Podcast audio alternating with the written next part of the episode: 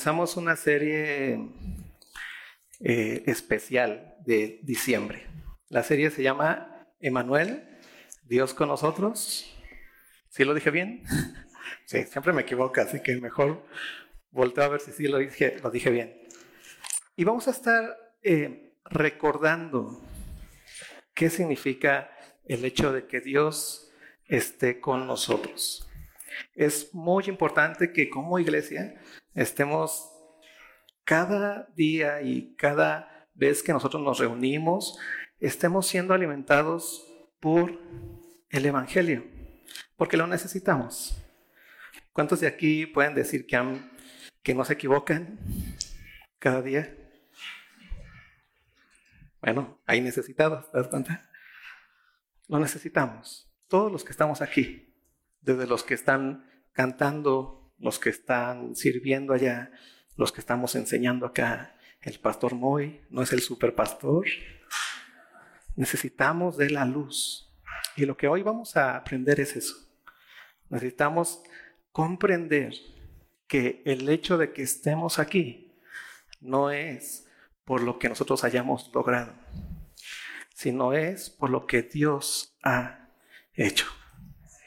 Y vamos a tratar de entender qué es lo que Dios hecho. ¿Vale? Vamos a Juan, versículo, digo, capítulo 1.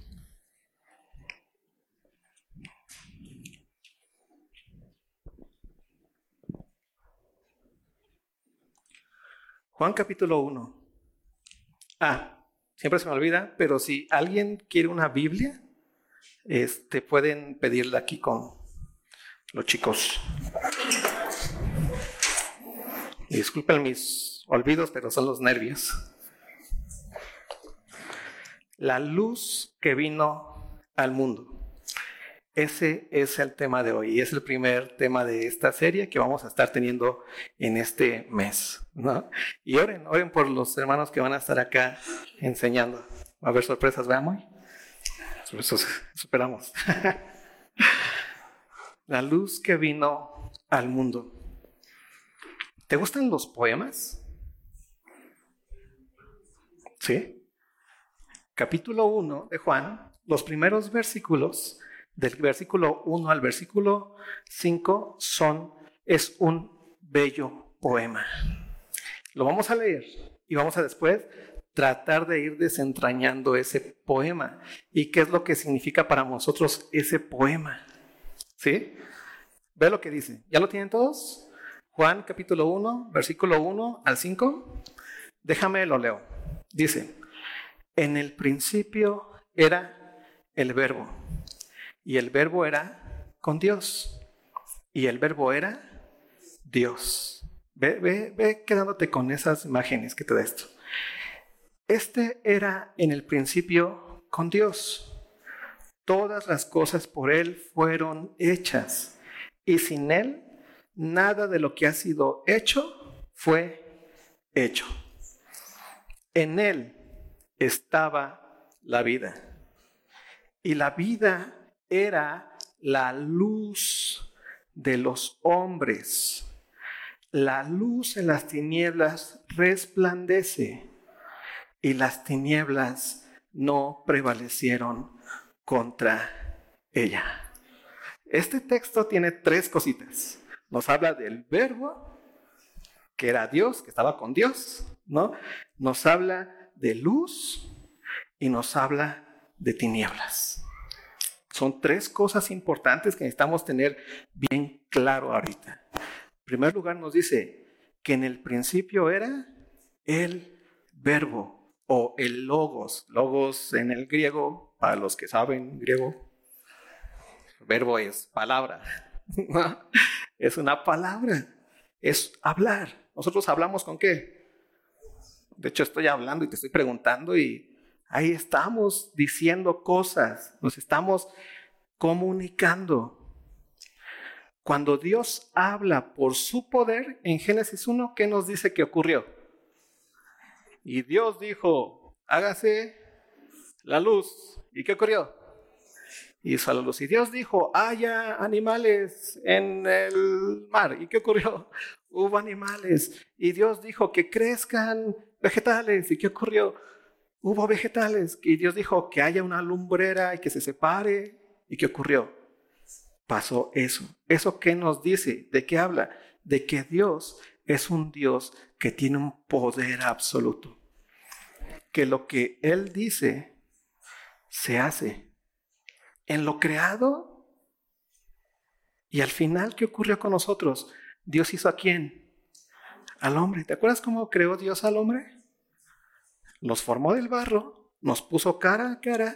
¿Y qué ocurrió? Sopló en nosotros qué? Aliento de vida. ¿Te acuerdas que acá nos dice que Dios es, el verbo se hizo carne, que el verbo estaba con Dios, el verbo era Dios. Luego dice que la, eh, la vida era la luz de los hombres. Nos está hablando aquí la palabra de Dios que su verbo, su palabra soberana y absoluta no solamente ha creado todo lo que tú ves, no solamente te ha creado a ti. Creo que ese es un punto de los más básicos que como seres humanos necesitamos tener en cuenta.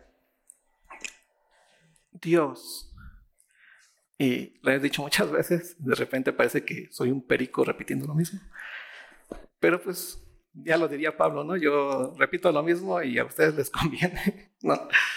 Pero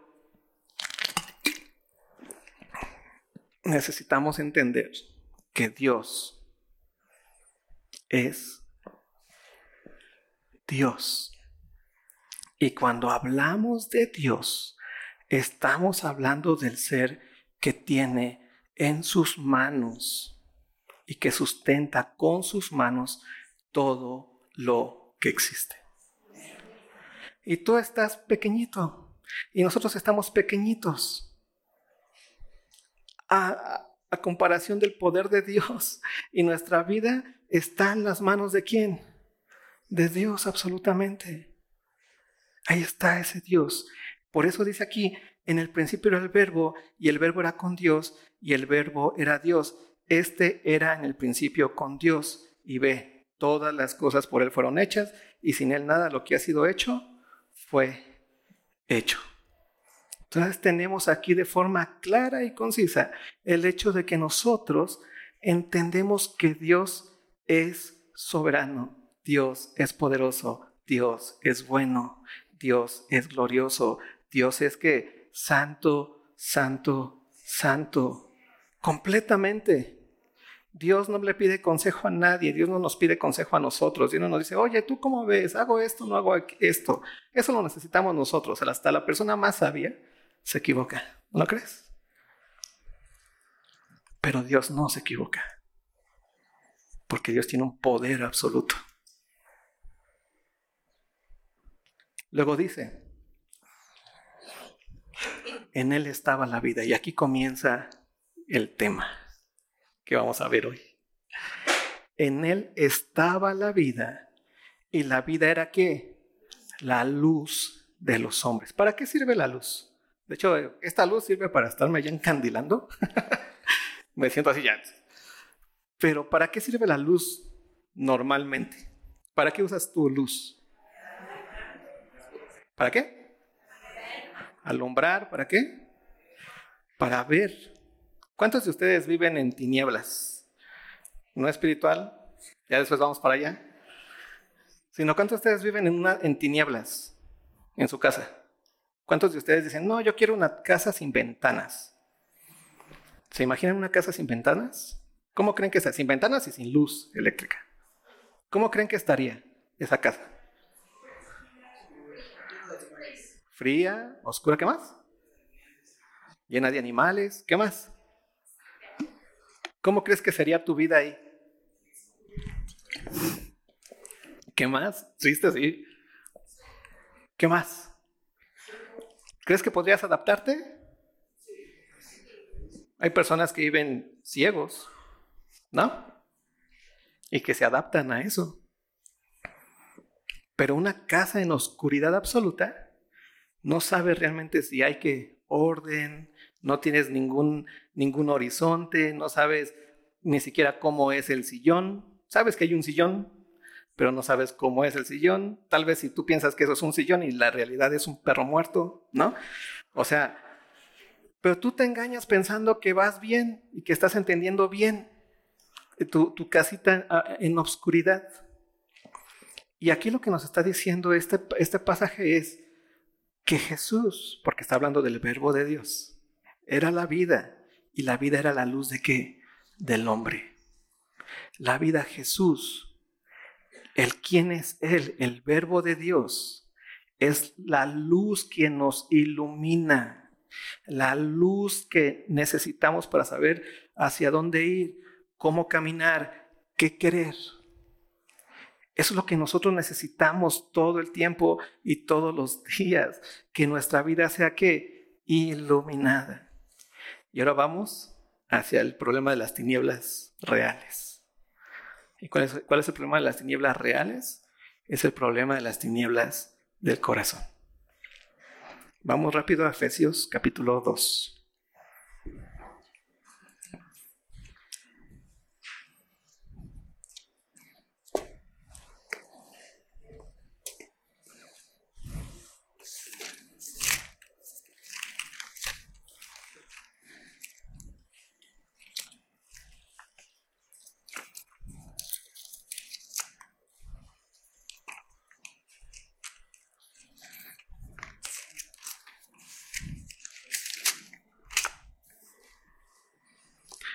Ve cuál es el problema del ser humano. Lo hemos estado enseñando en Romanos en la mañana. Hoy lo hablábamos. El problema del ser humano es el pecado. ¿Y cuál es la raíz del pecado? Hablamos que la raíz del pecado es pensar que sabemos más que Dios. ¿Sí? También vimos otra parte hoy acerca de esa raíz del pecado en sentido negativo, es pensar que sabemos más que Dios y nos volvemos los peores este, viviendo. Pero hay otro pecado, bueno, otra otro caminito de esa misma raíz, que es el de los fariseos, ¿no? Que también es la misma raíz porque piensan que saben más que Dios, pero no solamente piensan que saben más que Dios, sino piensan que pueden ser más puros que Dios. Y entonces le añaden, ¿no? Cositas. Dios dice, no comas del árbol. ¿Y qué, qué hizo el, el fariseo Adán? No, y no solamente no vamos a comer Dios, sino que no lo vamos a tocar. ¿Te das cuenta? La raíz se encuentra en pensar que sabemos más que Dios. Y lo vimos y, vivimos como ese pensar que sabemos más que Dios en nuestro interior son que tinieblas absolutas. Es una tiniebla tan oscura. ¿Has estado en una tiniebla que te desespera? Yo recuerdo algún día que estaba, no sé qué andaba haciendo, como en una bodega y se apagó la luz. Y literalmente yo trataba de abrir los ojos porque de repente tratas como de en la oscuridad poder ver alguna silueta o algo, ¿no? Yo trataba de abrir los ojos y absolutamente negro. O sea, y me entró un momento como de desesperación. Esa tiniebla que hay en nuestros corazones está alimentada o la fuente de esas tinieblas, lo que sale de donde sale esa tiniebla es de ese punto de pensar que sabemos más que Dios. Y cada vez que tú y yo pensamos que sabemos más que Dios, las tinieblas en nuestro corazón se vuelven más que densas, más oscuras, porque ya comenzamos a vivir lejos del consejo de Dios y comenzamos a vivir con nuestro propio consejo. Y ve lo que dice Pablo, en Efesios 2. No me pusieron el reloj. Si me paso ahí me dices, y Él os dio vida. Ve lo que dice. Él nos dio vida a vosotros cuando estábamos, ¿qué dice? Muertos en delitos y pecados. Estábamos en, unas que tinieblas profundas. Nuestro corazón estaba completamente entenebrecido. Estábamos, no sabíamos ni a dónde ir. La luz, que es la luz de los hombres, estaba que lejana a nosotros. Y ve lo que dice, en los cuales anduvisteis en otro tiempo. Ve hacia dónde te lleva el pecado.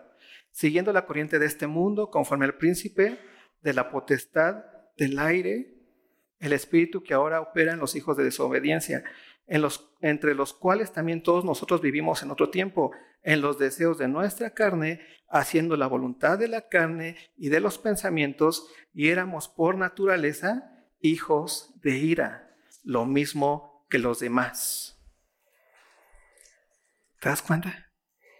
Las tinieblas, producto del pecado, entendiendo el pecado como el pensar que sabemos más que Dios, nos lleva a pensar que nuestro consejo y nuestra sabiduría es impresionantemente bella. Y ve lo que ocurre cuando seguimos con nuestro consejo y nuestra sabiduría. Vamos a Romanos rápido.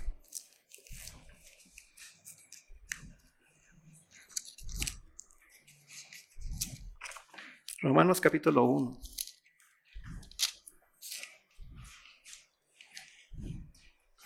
Perdón, perdón. Romanos capítulo 3. Versículo 10. Como está escrito, no hay justo ni aún uno. No hay quien entienda. ¿Te das cuenta? Entenebrecido. No hay quien entienda. No hay quien busque a Dios. ¿Por qué? Porque están buscando su propio consejo y su propia sabiduría, aunque aunque Adán diga, ay, sí voy a obedecer a Dios, lo que hizo fue obedecer su propio consejo y su propia sabiduría. ¿Te acuerdas? No hay quien busque a Dios. Todos se desviaron. Aún se hicieron inútiles. No hay quien haga lo bueno. No hay ni siquiera uno. Sepulcro abierto de su garganta, con su lengua engañan, veneno de áspides hay debajo de sus labios, su boca está llena de maldición y de amargura, sus pies se apresuran para derramar sangre, quebrando y, y desventura hay en sus caminos, y no conocieron camino de paz. No hay temor de Dios delante de sus ojos. ¿Por qué no hay temor de Dios delante de sus ojos? Porque hay tinieblas. Porque el pecado es lo que habita y entendiendo otra vez el pecado, como el pensar que sabemos más que Dios. Entonces vivimos en las tinieblas completamente. Y el problema de vivir en las tinieblas es que cuando vives tú en las tinieblas, estás propenso a lastimarte. Has estado entrado a tu casa, aunque ya sabes más o menos cómo es, pero no hay luz, o cuando se va la luz. De repente, uy, y caminas y dices, ay, ay, sí, aquí estaba la silla, ¿verdad? O de repente, a mí, mi cuarto es como medio oscuro. ¿No? Entonces, eh, apago la luz y, entonces, y tengo que caminar como hacia mi cama. Entonces, cuando apago la luz, ya queda así como todo y digo, órale. Entonces, según yo, me acuerdo dónde está mi cama y llega un momento donde digo, ¿dónde estaba? Porque en lo que me comienzo a, como acostumbrar y digo, no, pues aquí. Y de repente digo, no, si me hubiera sentado, me hubiera caído. y ya comienzo así como a tientas. La luz provoca en eso en nosotros, provoca un ponernos en peligro. Y es las tinieblas provocan ponernos en, en peligro. Y el pecado, que son tinieblas en nosotros, también provoca un ponernos en peligro los unos con los otros. Porque el pecado así es no tomar en cuenta a Dios. Pero ¿en dónde se hace real el pecado? En el otro. Cuando tú le mientes, cuando tú mientes, ¿a quién le mientes? Al cielo, a la tierra. ¿A quién le mientes? ¿Al perro? El perro ni se preocupa, la verdad. ¿A quién le mientes? Al otro. Cuando tú matas, ¿a quién matas? Voy a matar esto. No, ¿a quién matas? ¿De, ¿De, quién se derrama la sangre? Del otro. Y es el problema del pecado, no solamente es contra otro, pero también es contra ti. ¿Alguna vez te han mentido? ¿Alguna vez te han defraudado? ¿Alguna vez te han engañado? ¿Alguna vez han hecho violencia contra ti? ¿O nadie? ¿Nadie ser humano aquí? ¿Sí o no? Sí. Y, eso es, es lo que el pecado hace. Todo el tiempo. Y son las tinieblas. Y estamos completamente muertos. Y tú ves alrededor y ves las vidas que hay y ves cómo la muerte hay todavía y ves cómo el engaño existe aún todavía y ves cómo la violencia hay todavía y ves cómo las parejas siguen divorciándose y ves como eh, el esposo ya la mató la esposa ya lo mató y ves como los hijos se destruyen y ves como parece que las vidas de todas las personas se van destruyendo poco a poco. Y tú dices, ay, es que como, como con Cristina Pacheco, ¿no? Pues así me tocó vivir. No va así, ¿verdad? ¿Sí era así? Más o menos. No. No es así. El problema es el pecado. ¿Sí? Las tinieblas. Y el ser humano se encuentra en un grave problema. En la oscuridad, en la penumbra. Pero ve qué significa Dios con nosotros. Vamos a Isaías.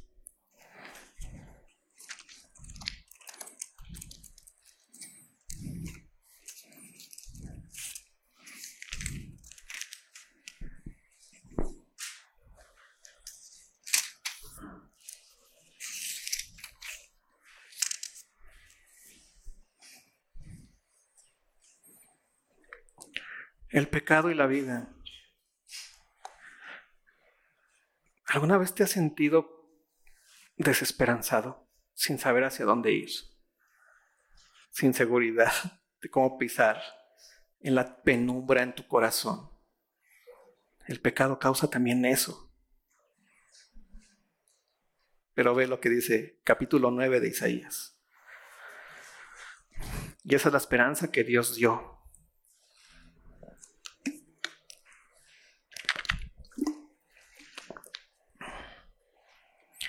mas no habrá siempre, ¿qué dice? ¿Te das cuenta? Mas no habrá siempre oscuridad para la que está ahora en angustia. La oscuridad que causa en el ser humano, en esta sociedad y en, y en todos, ¿qué causa? Angustia.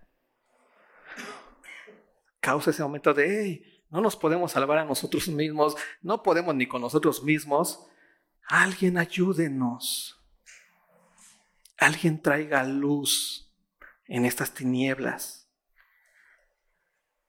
¿Y qué dice Dios? Mas no habrá siempre oscuridad para la que está ahora en, angustia. Tal como la aflicción que le vino en el tiempo que livianamente tocaron la primera vez a la tierra de Zabulón y a la tierra de Neftalí, pues al fin llenará de gloria el camino del mar de aquel lado del Jordán en Galilea de los gentiles. Y ve lo que dice aquí. El pueblo que andaba en tinieblas. ¿Qué ocurrió? Vio gran luz. ¿Te das cuenta? El pueblo que andaba en tiniebla, tinieblas vio gran luz. ¿Qué significa esto? Que las tinieblas no producen luz de sí mismo que tu propia sabiduría que te ha llevado a pensar que sabes más que Dios, nunca, por más que le eches ganas y por más ética que le metas y por más pensamiento positivo que le metas ahí, nunca te va a llevar a producir luz. Necesitas que alguien te haga ver gran luz, que alguien prenda la luz por allá y te haga mirar la cara y veas gran luz ahí. No podemos salvarnos a nosotros mismos. No somos tan inteligentes como lo pensamos. El pueblo que andaba en tinieblas vio gran luz. Los que moraban en tierra de sombra de muerte. ¿Qué pasó? Luz resplandeció sobre ellos. ¿Te das cuenta? Dios, luz resplandeció sobre ellos. Y ve las consecuencias de esa luz. Multiplicaste la gente y aumentaste la alegría. Se alegrarán delante de ti como se alegran en la siega, como se gozan cuando reparten despojos.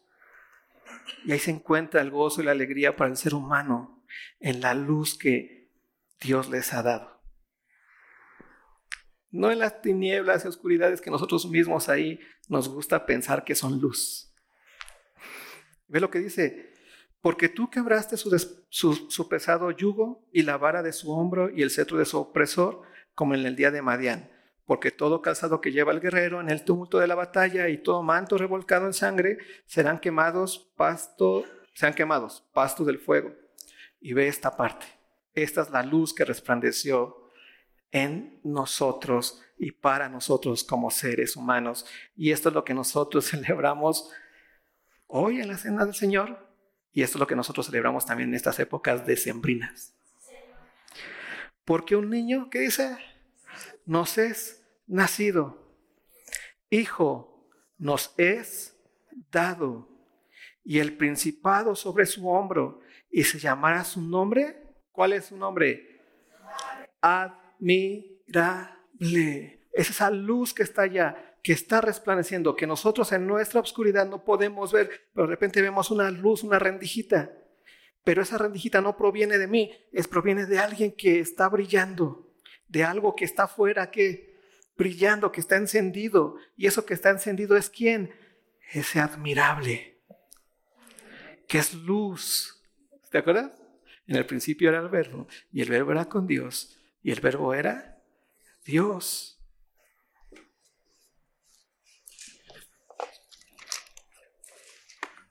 Y es algo importante entender eso, porque es admirable, porque es Dios.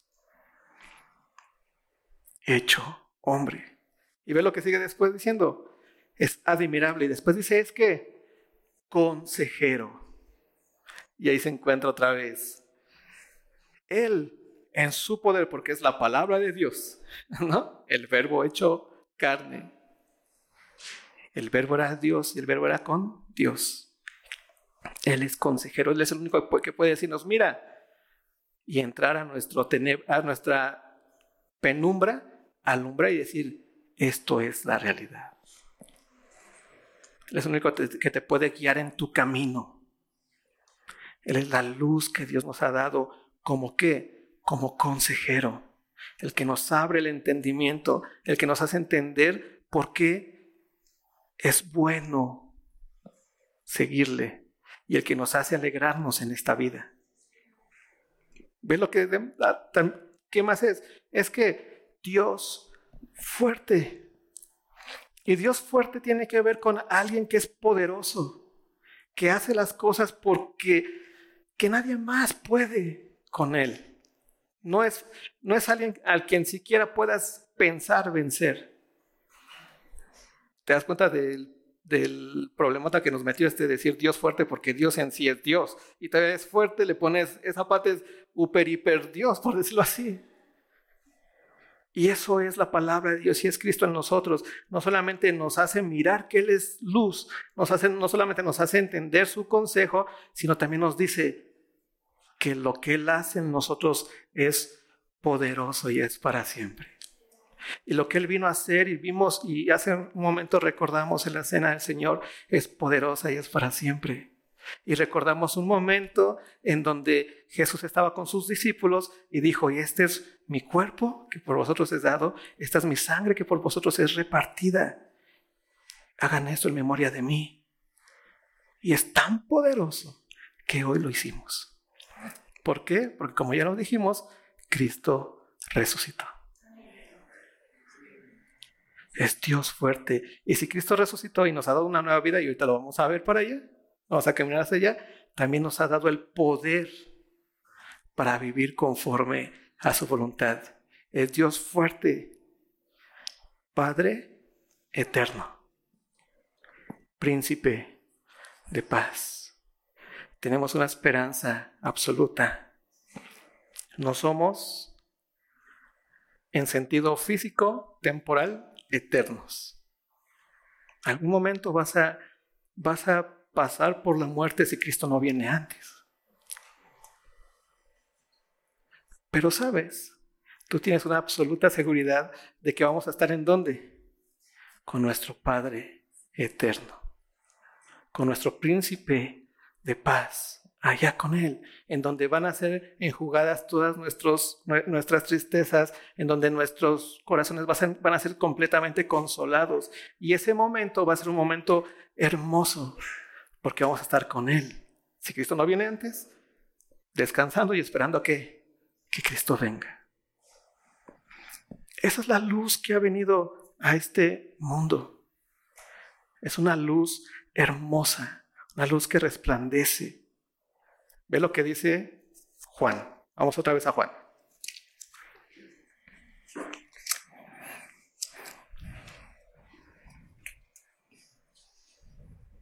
En el versículo 4 estoy, el capítulo 1.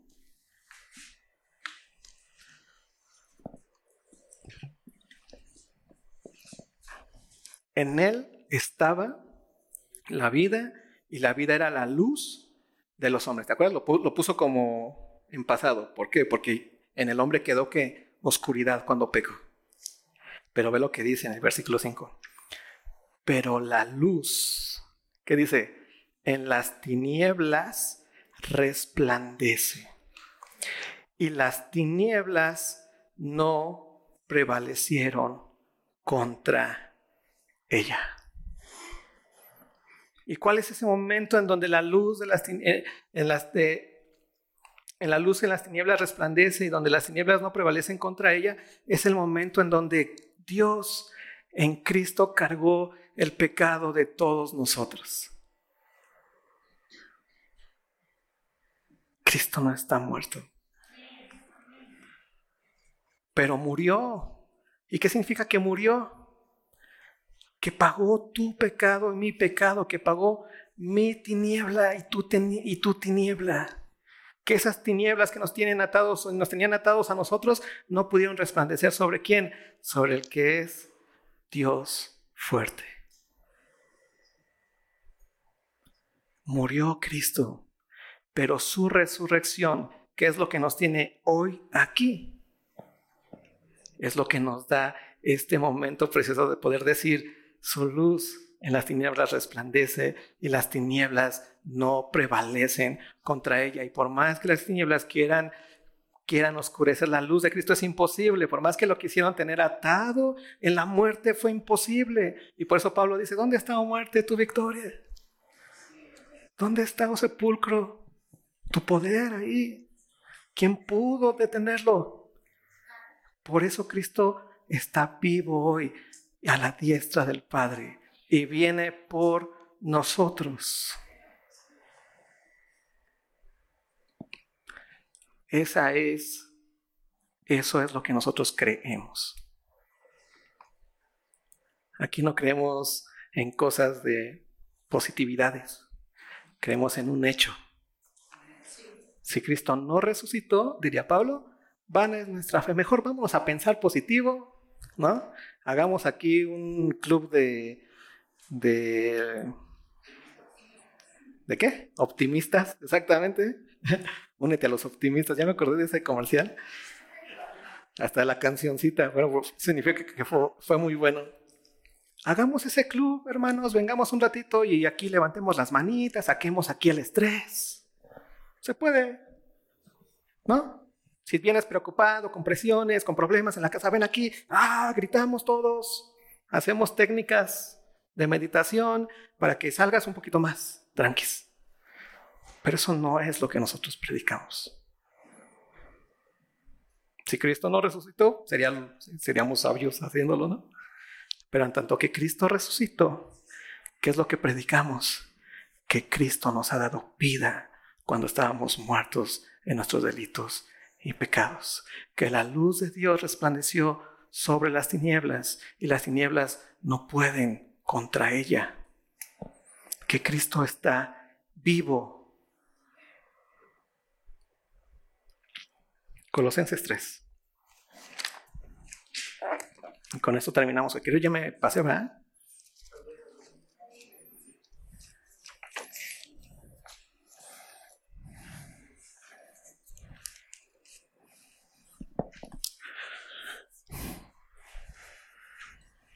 Por medio de la fe, dice Pablo, que nacemos de nuevo.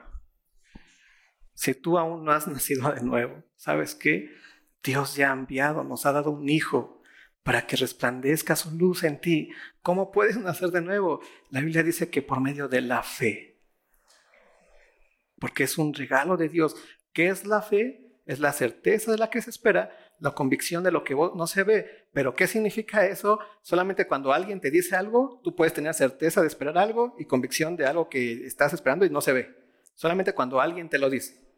¿no? Cuando alguien te promete amarte toda la eternidad, pues tienes una certeza de esperar que te van a amar toda la eternidad y una convicción de algo que aún no ves porque aún no están muertos o no están en toda la eternidad, ¿no? Pero estás creyendo en la palabra de otro. Eso es la fe, ¿sí? Y acá también pasa así. Dios qué hizo? Envió porque de tal manera amó Dios al mundo que dio a quién? A su único hijo. ¿Quién es su único hijo? Su verbo, su único hijo. ¿Para qué? Para que todo aquel que en él cree, fe, depende de su obra en la cruz, entienda que Dios pagó sus pecados en la cruz, entienda que Cristo resucitó y que está a la diestra, para que todo aquel que en él cree no se pierda, más tenga vida eterna. ¿Y qué va a pasar? Vamos a nacer de nuevo, vamos a tener una nueva vida. Así es como Dios te arrebata de las tinieblas y te mete a dónde? A la luz admirable. ¿Sí? ¿Esa es tu condición? Si esa es tu condición, gloria a Dios. Pero ¿sabes qué? Ahí no termina el, ahí no termina el asunto. Porque sigues viviendo, ¿no? ¿O cuántos de ustedes ya están en el otro nivel de conciencia, no sé cómo le dicen? ¿Cuántos ya están ahí? No, seguimos acá y sigues batallando, ¿sí o no? Por eso les decía hace ratito, ¿te has equivocado en estos días? Sí. ¿Por qué? Porque aún estamos batallando. Pero necesitamos recordar una cosa, que ya hay luz en nosotros. Ya hay luz.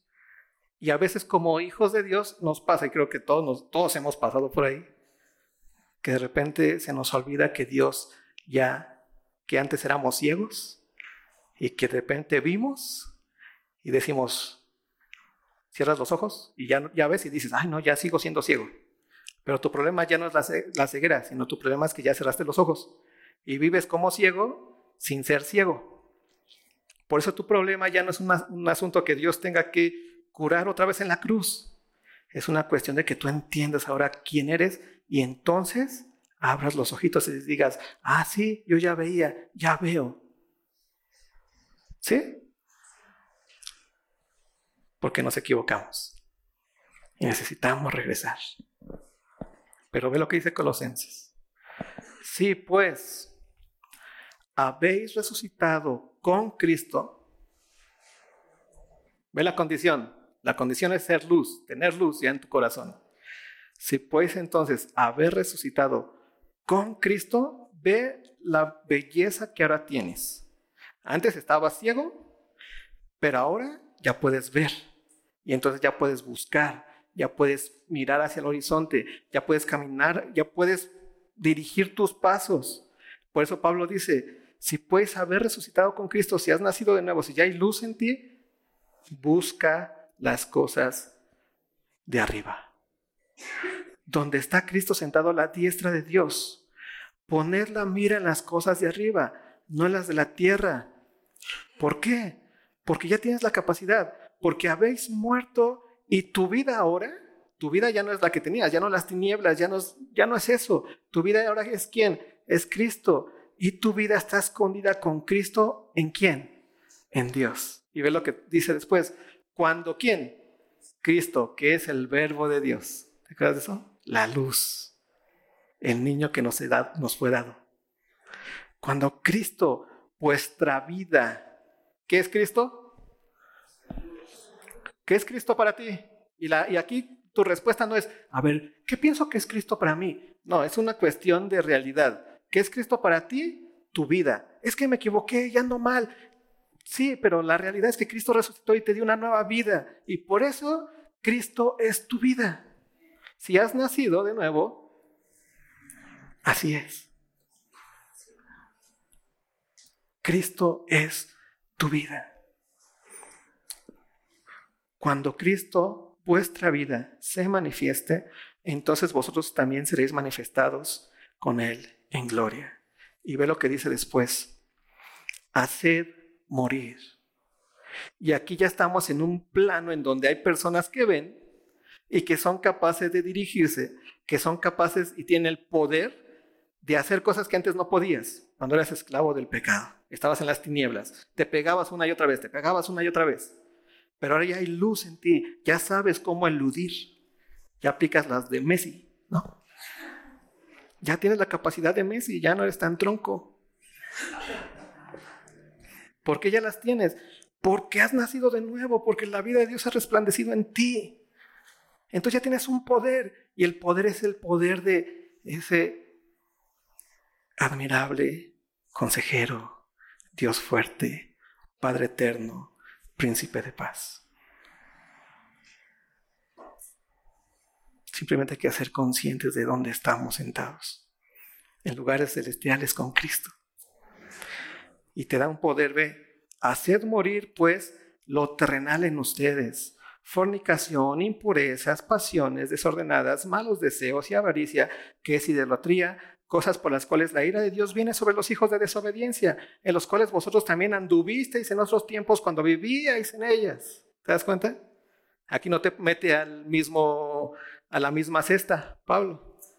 Te hace recordar que antes estabas allá porque eras esclavo de eso, pero ahora ya tienes el poder para cuando vengas a batalla de hacerla morir. Pero también sabes de que tienes el poder. De que aunque hayas perdido esa batalla, tienes el poder y tienes un abogado. ¿Y quién es ese abogado? Admirable, consejero, Dios fuerte, Padre eterno, príncipe de paz. Y ese abogado nos ayuda nos lleva, nos permite tener luz admirable. ¿Sí? Lo necesitamos. Porque tenemos batallas y batallamos todo el tiempo y de repente llegamos a la iglesia y todos los que estamos aquí venimos con tinieblas de repente y tinieblas que nos han vencido. Y nunca imaginemos que esas tinieblas son nuestras tinieblas y es nuestra identidad. No, nuestra identidad es quién? La luz. Y podemos regresar. Podemos regresar. ¿Por qué? Porque la luz en las tinieblas resplandece. Y las tinieblas no prevalecieron contra ellas. Y la luz en las tinieblas y esa luz de Cristo ha resplandecido en ti. Y por eso las tinieblas no van a prevalecer sobre ti. Y no es por lo que tú hagas, es por lo que Cristo hizo en la cruz. Es porque Él cargó tu pecado, Él llevó tu tiniebla. Y resucitó y está vivo y viene por nosotros. Oramos. Señor, gracias. Porque eres Dios bueno.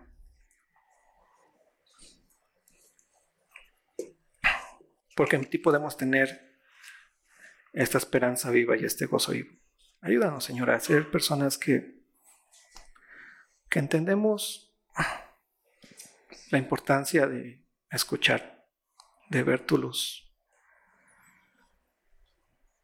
Sabemos que tenemos batallas, que nos hemos equivocado, pero recordar que las tinieblas no prevalecen sobre nosotros, que tú eres nuestra luz, que tú eres nuestro Dios y que tú eres nuestro Padre. Amén. Los hermanos, Dios les bendiga.